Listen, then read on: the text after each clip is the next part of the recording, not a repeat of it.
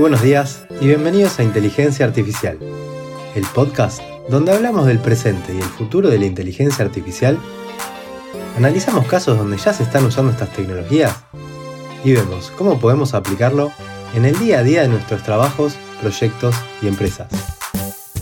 Yo soy Pocho Costa, ingeniero en sistemas, programador y amante de la tecnología, y me puedes encontrar en pochocosta.com, donde ahí también vas a encontrar las notas del programa y otros medios para ponerte en contacto conmigo. Empezamos. Buenas, buenas, ¿cómo andan? Bueno, ahí estamos de nuevo, un nuevo episodio del podcast Inteligencia Artificial y hoy es un episodio especial porque tenemos un invitado, así que vamos a darle paso para, para que no espere. Gustavo Juan Torena, muchas gracias por sumarte. Hola Pocho, ¿cómo estás? Gracias a vos, es un honor que me hayas invitado, yo siempre escucho el podcast, así que muy contento de estar hoy pudiendo charlar un rato con vos. Dale, buenísimo. Bueno, con Gustavo nos hablamos ahora, digamos, nos desvirtualizamos hace poquito, nos conocíamos a través de las redes sociales, nada, siempre leía lo que, lo que ibas poniendo, lo que ibas compartiendo, siempre info muy interesante, y bueno, así fue como surgió la, posibilidad de que vengas acá por algún, a contar sobre algo particular que después vamos a dar paso, pero primero quiero que, por las dudas, si alguien no te conozca, que te presentes y nos cuentes un poco vos sobre vos y eh, tu background, ¿no? Bueno, te cuento un poco. Eh, es interesante porque siempre la gente que se dedica a datos, inteligencia artificial, hay eh, mucha diversidad, ¿no? Digamos, hay gente que viene directamente de haber estudiado computación, bueno, o actualmente hay carreras de ciencia de datos que son bastante recientes, pero hay muchas otras personas como yo que vienen de lugares más diversos. Yo soy biólogo, estudié eh, la licenciatura en ciencias biológicas en, la UBA, en la Facultad de Ciencias Exactas y Naturales. Estudié esa carrera porque me interesaban y me siguen interesando las neurociencias, eh, todo el estudio del cerebro, del sistema nervioso.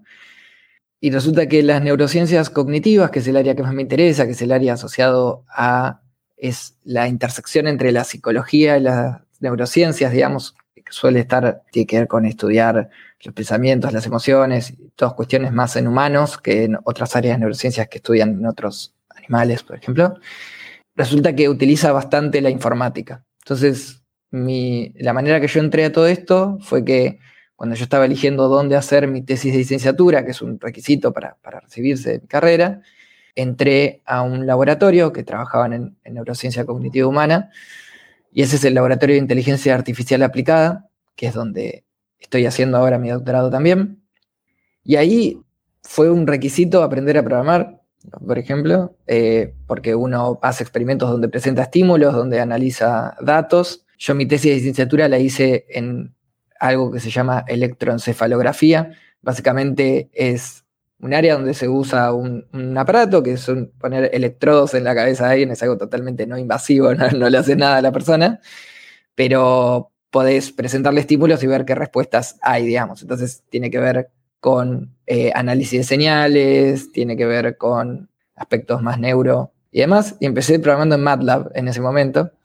Eh, ese fue mi primer lenguaje de programación, aunque también hacía cosas con, Python. Eh, y después me fui pasando más a Python, que es con lo que más trabajo actualmente. Y nada, como el laboratorio ya estaba inserto en el departamento de computación, me fui involucrando cada vez más con todo el tema. En 2020 arranqué a hacer el doctorado, yo ahora soy becario doctoral de CONICET y estoy haciendo un doctorado en un área que se llama psiquiatría computacional vendría a ser. La idea, para resumir eh, a lo que sería el objetivo de mi trabajo, es llevar test neurológicos que se hacen en la clínica hoy en día en lápiz y papel o hablando con la persona eh, a la compu. Y tratar de ver eh, de manera más precisa cada uno de esos resultados y poder buscar patrones, por ejemplo, para ver si entendemos más o podemos predecir o podemos diagnosticar en una última instancia eh, en base a esos datos mucho más ricos de los que se podía obtener anteriormente, digamos. Está buenísimo, me encanta, me encanta. La verdad que todo lo que tenga que ver al fin con temas de salud, creo que son para mí los mejores usos que, le podemos dar. Eh, así que está buenísimo, súper interesante además, debe ser muy muy divertido todas esas cuestiones. Che, Gusi, más allá de, toda esta historia tuya que nos contaste, mi idea era un poco que nos cuentes en, este proyecto que estuviste trabajando, que estuvieron presentándolo en un congreso y contanos de qué, se trata y, cómo surgió la idea y todo lo que nos quieras contar. Sí, buenísimo. Claro, cuando empezamos a hablar sobre la, posibilidad de, venir al podcast, era porque me dijiste, oh, qué interesante lo, que estás presentando.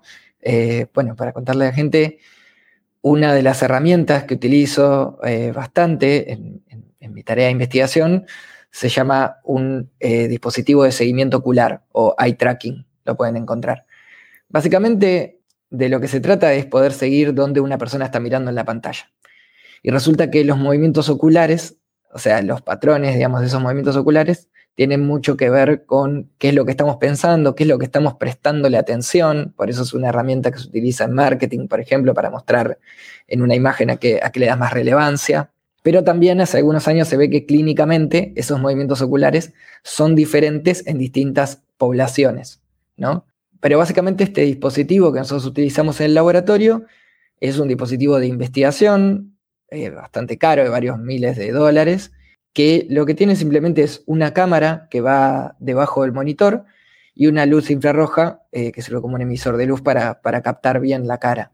Y lo que hace es poder, con un eh, algoritmo de computer vision, poder ver dónde está tu pupila, poder mapearla en la pantalla y poder saber dónde estás mirando en cada momento. Esto funciona bastante bien, eh, tiene muy buena precisión y ha habido trabajos que mostraron que pueden eh, diferenciar poblaciones clínicas, por ejemplo, gente con Alzheimer de gente sin Alzheimer, solo mostrándole algunos estímulos y viendo cómo son estos movimientos. En nuestro objetivo, esto es el trabajo que presentamos, lo que estamos tratando es de llevar este, este tipo de aplicaciones a el uso de webcams tradicionales.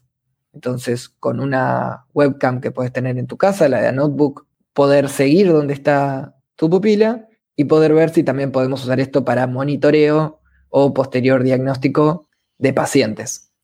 Entonces, lo que nosotros hicimos en este trabajo es comenzar a mejorar una implementación que existía para hacer esto, pero que no estaba pensada tanto para un objetivo clínico, sino más para, para interactuar con la compu, para scrollear, para ese tipo de cosas, para poder llevarlo a una tareita que pueda tener relevancia clínica. Entonces, eh, nosotros adaptamos este dispositivo, lo hackeamos un poco, digamos, para, para poder llevarlo a, nuestro caso de uso, es algo que funciona totalmente en el navegador. De hecho, ahí tuve que programar en JavaScript, no en, Python para hacer eso. Y, y llevamos una tareita muy sencilla que se llama antisacadas, que básicamente se trata de presentar un punto en el medio de la pantalla y em, básicamente hay dos posibles condiciones. Una donde te voy a presentar un estímulo de un lado y, vas a tener que mirar donde te presenté ese, ese circulito, esa la llamamos condición de prosacada, y una donde te voy a decir, cuando te presente un estímulo de un lado, mira en el lado contrario, que esa es la condición de antisacadas. Entonces, para hacer este eh, movimiento de antisacada, que es el movimiento rápido del ojo, uno necesita inhibir su comportamiento natural, automático, que es que te presenta una luz de un lado y mirás para ese lado. Eso lo hacemos todos los humanos.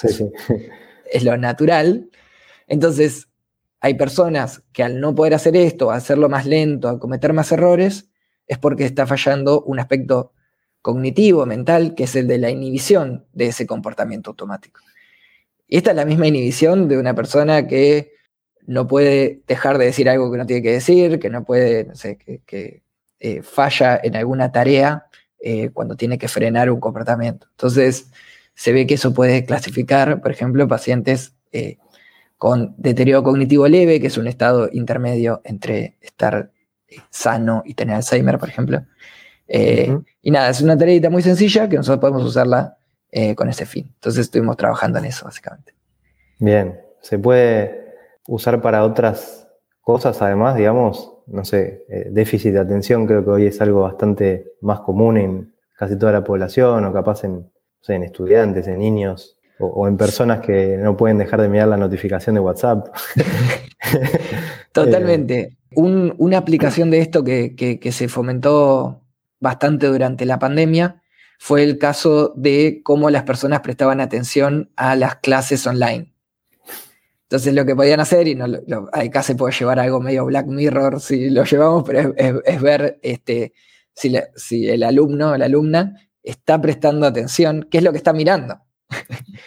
Entonces, en, un aspecto más positivo del asunto, podríamos decir, bueno, podemos mejorar estas clases, podemos hacer estímulos más interesantes también para, el estudiante, o en el otro también uno podría estar controlando dónde es que está mirando. Como todo, siempre hay aspectos éticos a tener en cuenta, que siempre en la inteligencia artificial en general hay que tener, no hay que pensar solo en qué es lo que uno quiere hacer, sino cómo hacerlo sin generar daño, digamos, o sea, haciendo un bien, ¿no? Tal cual. Me pasó al, inicio de la pandemia justo estar dando clases eh, presenciales que de un día para el otro tuvieron que pasar a virtuales y de repente hubo que adoptar y buscar dinámicas porque estabas la mayoría cámara apagada, eh, hacías una pregunta y cri cri, entonces tenés que ir buscando la dinámica de la clase para, para ver cómo, cómo haces que se pueda trasladar lo que estaba en el espacio físico al, al virtual y cómo mantenés la atención que cuando estás en una compu tenés un montón de estímulos, como vos decías, de abrir otra cosa o estar haciendo algo al mismo tiempo y, capaz eh, eh, ese espacio de concentración se, se, pierde un poco. Así que creo que está muy bueno, hay muchos, muchos usos. Totalmente, totalmente. Eh, es algo que se puede, o sea, sobre otros usos también que se puede usar es para interactuar mismo con la computadora, podrían ser eh, personas con eh, movilidad reducida, por ejemplo. Mm. Em, la verdad que hay, hay muchas cosas eh, diferentes que se están haciendo. En nuestro caso nos interesa más el aspecto clínico y neurológico, digamos. Tal cual, buenísimo. Y esto, digamos, ¿cuál es tu idea? ¿A dónde querés llevar esto? ¿Cuál es la final, el, fin último de, este proyecto? Sí, como siempre pasa cuando uno hace ciencia, digamos, cuando está en la academia, eh, las, los objetivos siempre están lejos, ¿no? Y es normal que así sea porque uno está tratando de hacer algo nuevo o relativamente nuevo, eh, o dándole alguna vuelta de tuerca. En principio, lo que uno quisiera ver es que a grandes rasgos podemos obtener resultados similares a los equipos profesionales ya es, muy importante aclarar, ¿no? con equipos profesionales me refiero a este hardware específico que se utiliza en el laboratorio. Es importante aclarar que esto obviamente es inferior en precisión al, hardware específico. Por ejemplo, las cámaras tienen eh, normalmente 30 FPS, cuadros por segundo, cuando el aparato este que usamos en el laboratorio puede llegar a 1000. Eh, pero bueno, con las limitaciones uno puede ver también de qué tareas hace para, para bueno, poder capturar algo de estas dinámicas, digamos. Eh, nuestro objetivo sería, por un lado, mostrar esto logra ver diferencias entre lo que llamaríamos neurotípicos o personas sanas con aquellos que tienen alguna patología, porque primero lo que estuvimos viendo en el trabajo fue todo con, población sana, para ver, por ejemplo, que eh, los tiempos son los esperados o que podemos capturar algo de sus dinámicas. Y eventualmente a mí lo que me gustaría es, quizás sirva como una ayuda eh, médica diagnóstica, pero en principio yo lo veo como algo que puede servir para mm, monitorear el estado de un paciente. Por ejemplo, una persona que esté en cualquier lugar bastante alejado de una zona urbana o, de una zona con alta densidad de psiquiatras, médicos, neuropsicólogos, puede hacer una serie de test en la compu o sea, pueda completar algunos tests, algunos pueden ser eh, grabando audio, otros dibujando con el mouse y otras cosas, e incluir este tipo de test tomando los movimientos oculares para poder monitorear y generar alarmas que le digan a la persona, tenés que, tendrías que visitar al médico. Claro. Estás democratizando el acceso a, un monitoreo, como decís vos, tal vez no es un diagnóstico, pero es una alarma que diga, bueno, se está deteriorando algo, te conviene hacer una visita al médico. Totalmente, además, este, como sabemos, digamos, faltan profesionales y especialmente salud mental es un área complicada, neurología, hay menos incluso a veces. Eh, y hay muchas zonas, yo pienso, ¿no? mismo en nuestro país, eh, alejadas que no, no, podrían tener acceso. Entonces, también si una persona tiene que hacer el esfuerzo económico de moverse a la capital de su provincia o a mismo a Buenos Aires o lo que sea, eh, estaría bueno que, que, esté más justificado, digamos, ese esfuerzo que está haciendo. Entonces, esa sería un poco la idea. Como siempre, igual lo digo como algo a futuro, no es algo en lo que estamos hoy, sino algo que me gustaría que sea un... Es el tipo de usos de la inteligencia artificial que uno ve por utilidad social, digamos, por así decir. Está buenísimo. No, además que es mucho más escalable porque, como vos decías, el hardware específico eh, es caro, entonces eso hace que tal vez en muchas poblaciones no, no se pueda adquirir en cambio, de esta manera, como si lo haces con una cámara webcam, una cámara tradicional, como vos explicabas, tal vez para lograr lo mismo hay que usar la creatividad y ver qué ejercicios haces para poder detectar lo mismo, pero bueno, siempre está en eso, la, la gran Argentina, creatividad o billetera. Entonces, está, está bárbaro. a mí me, encanta el proyecto, la verdad que está, está buenísimo. Gracias. Eh, te iba a decir, si nos podías compartir un poco qué desafíos, eh, qué cosas aprendieron eh, en el durante, ¿no? Qué cosas se tuvieron que enfrentar y cómo las resolvieron. Sí, bueno, hay varias cosas por contar eh, a muy grandes rasgos. Una es, bueno, algunas, por un lado tenemos ciertas cuestiones técnicas, aprender en mi caso cómo funciona de manera profunda, no sé, el, browser o qué está pasando. Por ejemplo, encontrábamos cuello de botella de de procesamiento, eh, empezar a entender cómo funcionan distintas webcams. Nos encontramos algunos problemas técnicos de ese estilo. Después hay una cuestión relacionada al open source. Acá avanzamos sobre un desarrollo que, ya existía, digamos, que ya era de código abierto, pero entonces teníamos que también discutir cómo era ese aporte y cómo hacíamos un pull request acá y cómo eh, desarrollábamos en conjunto, digamos, desarrollar en comunidad. Eso también es algo de lo que, que estuve aprendiendo. Después, otra cuestión es que entre la idea y, llevarla a cabo eh, hay mil problemas que son imposibles de, predecir.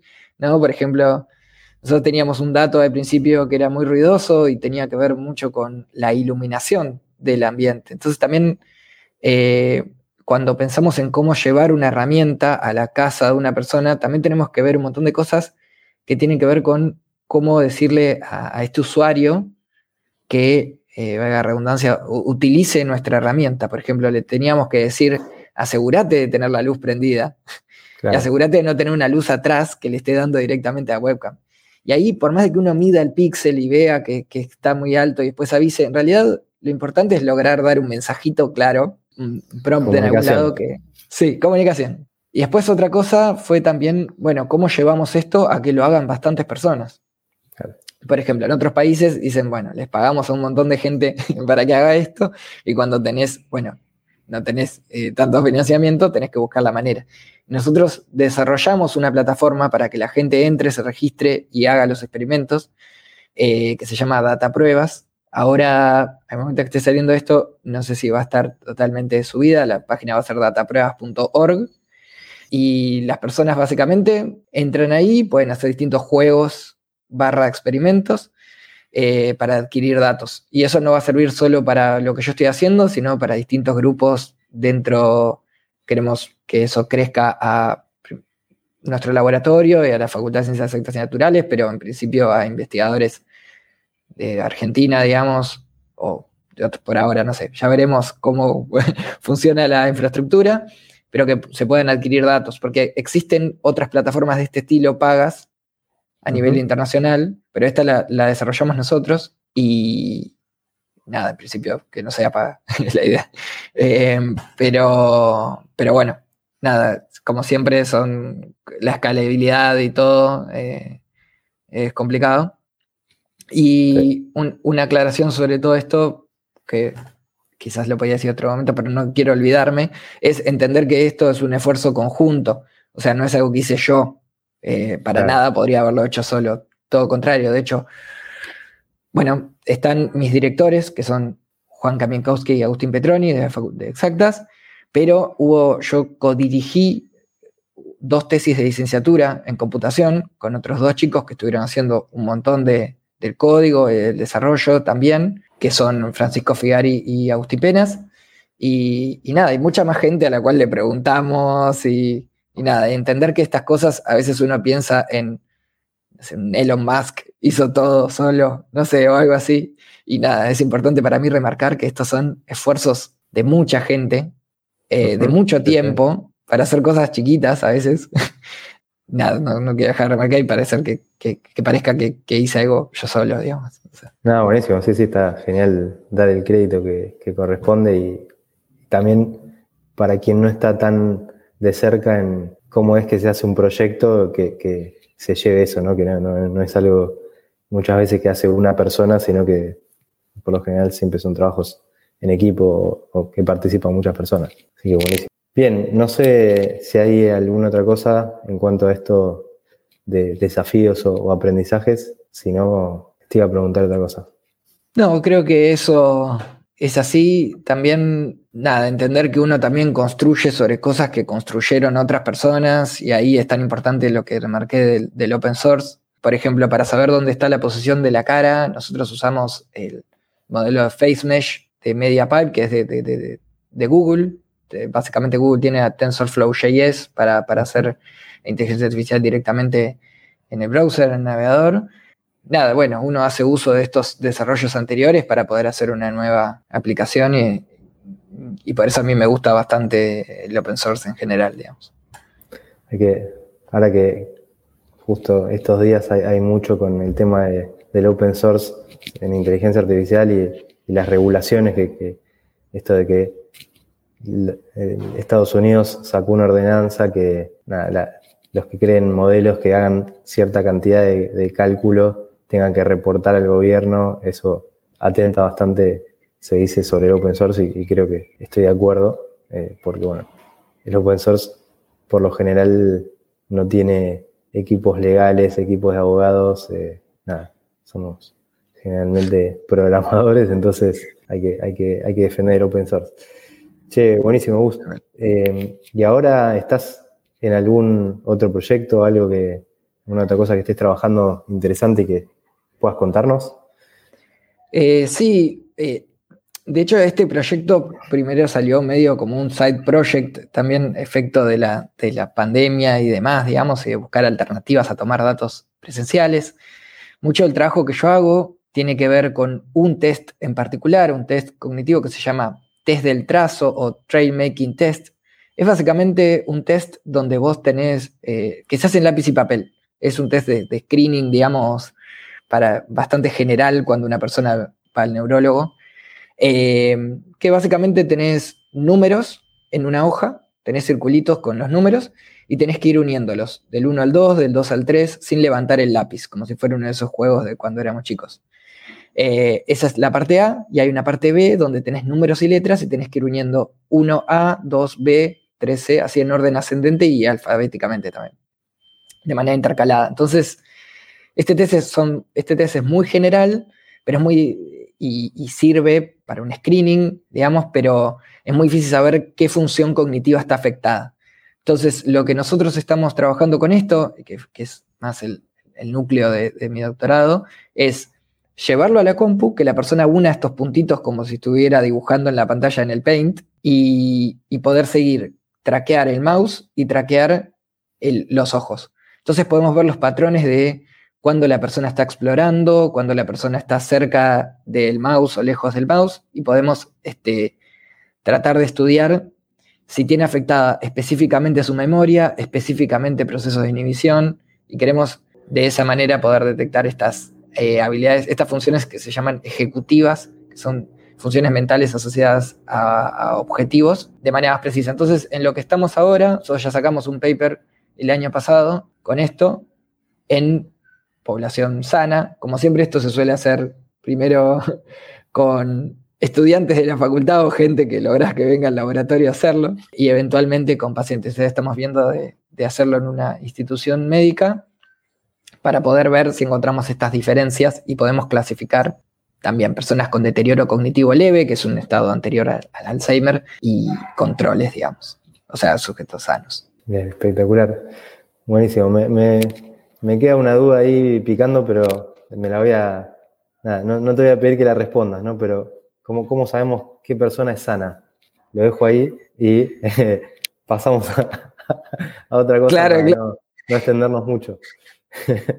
Eh, no, posta, eh.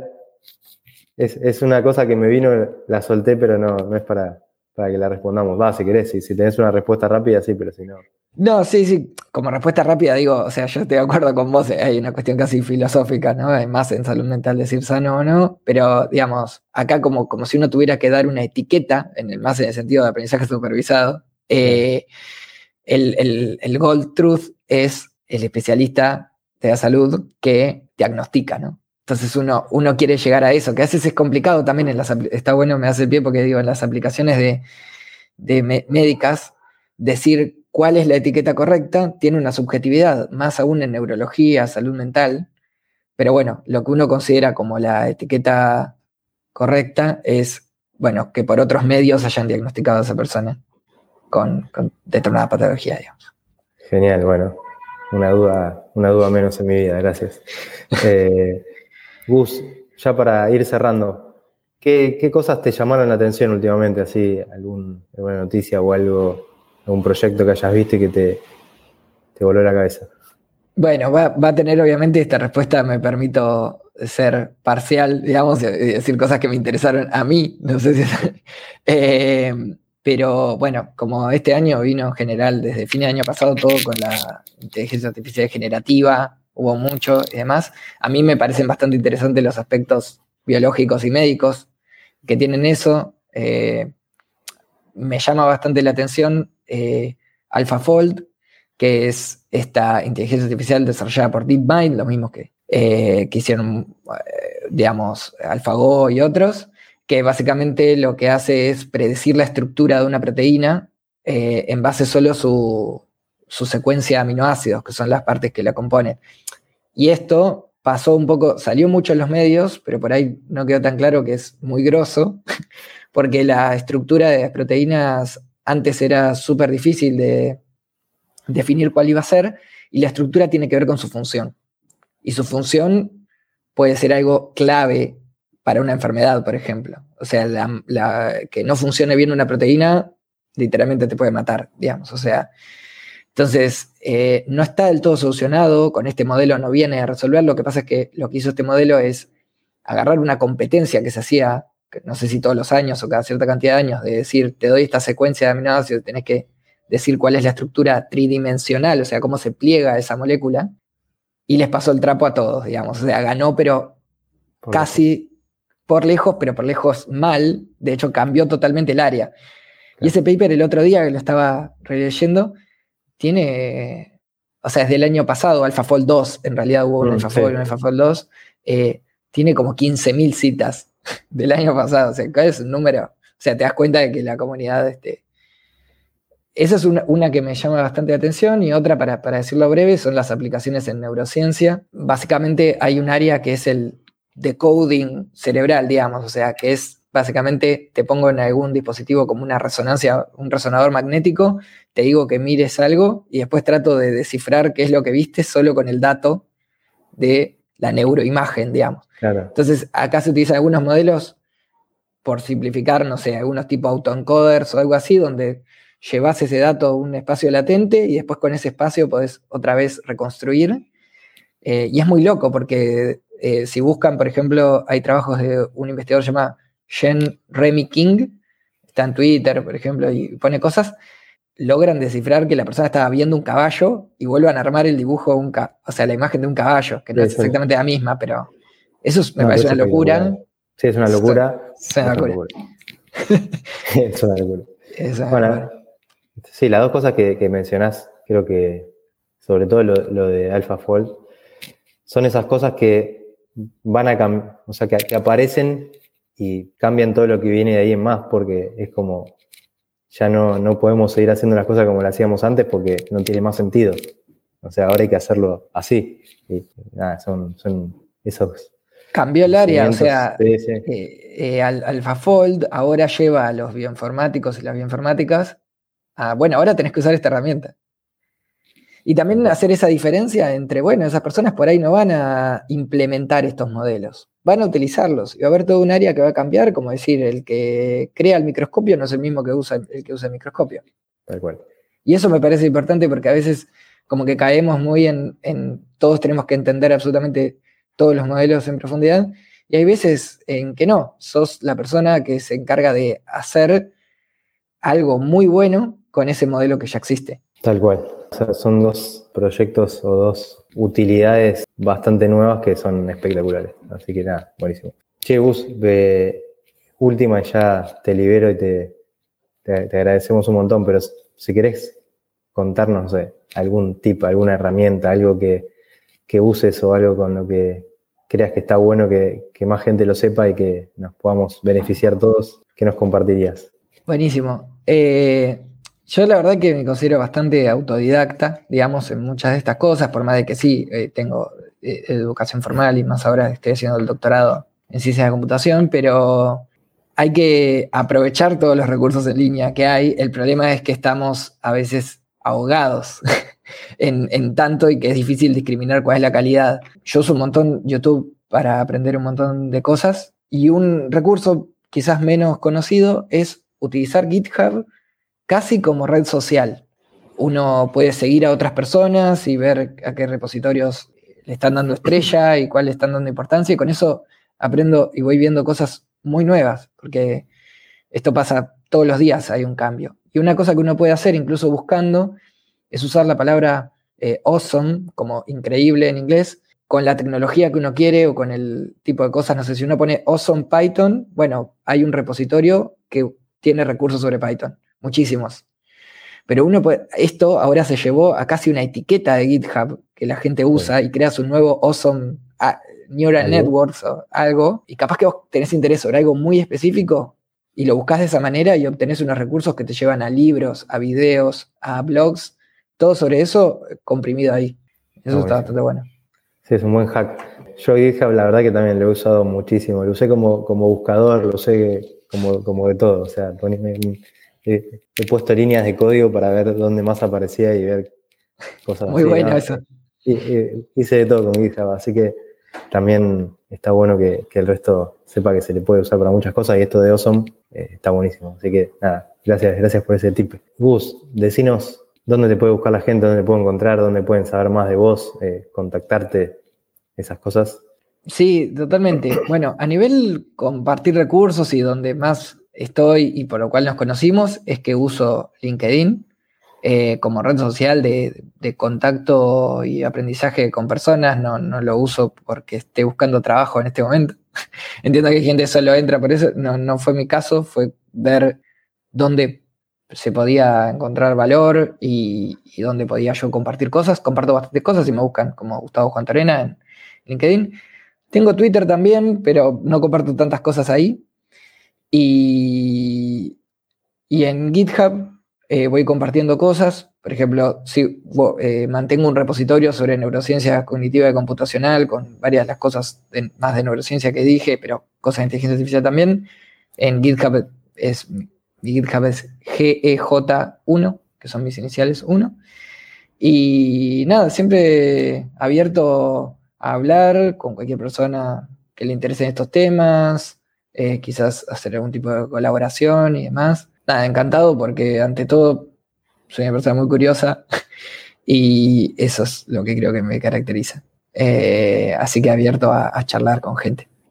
Buenísimo, genial. Yo dejo todos los links igual en las notas por si alguien quiere ir directamente, dejamos todos los links. No sé si hay algo más que quieras decir. No, principalmente agradecerte.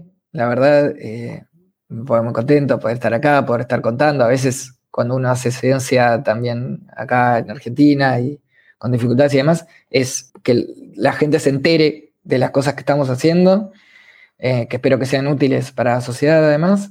Y nada, bueno, agradecerte de nuevo, simplemente eso. No, gracias, gracias a vos por, por haber venido y contarnos todo esto que es súper interesante. Así que bueno, espero que les haya gustado el episodio de hoy y si es así, que lo compartan con su gente y también que si no lo hicieron todavía, dejen 5 estrellitas en Spotify, que eso ayuda a que el podcast sea descubierto por más personas.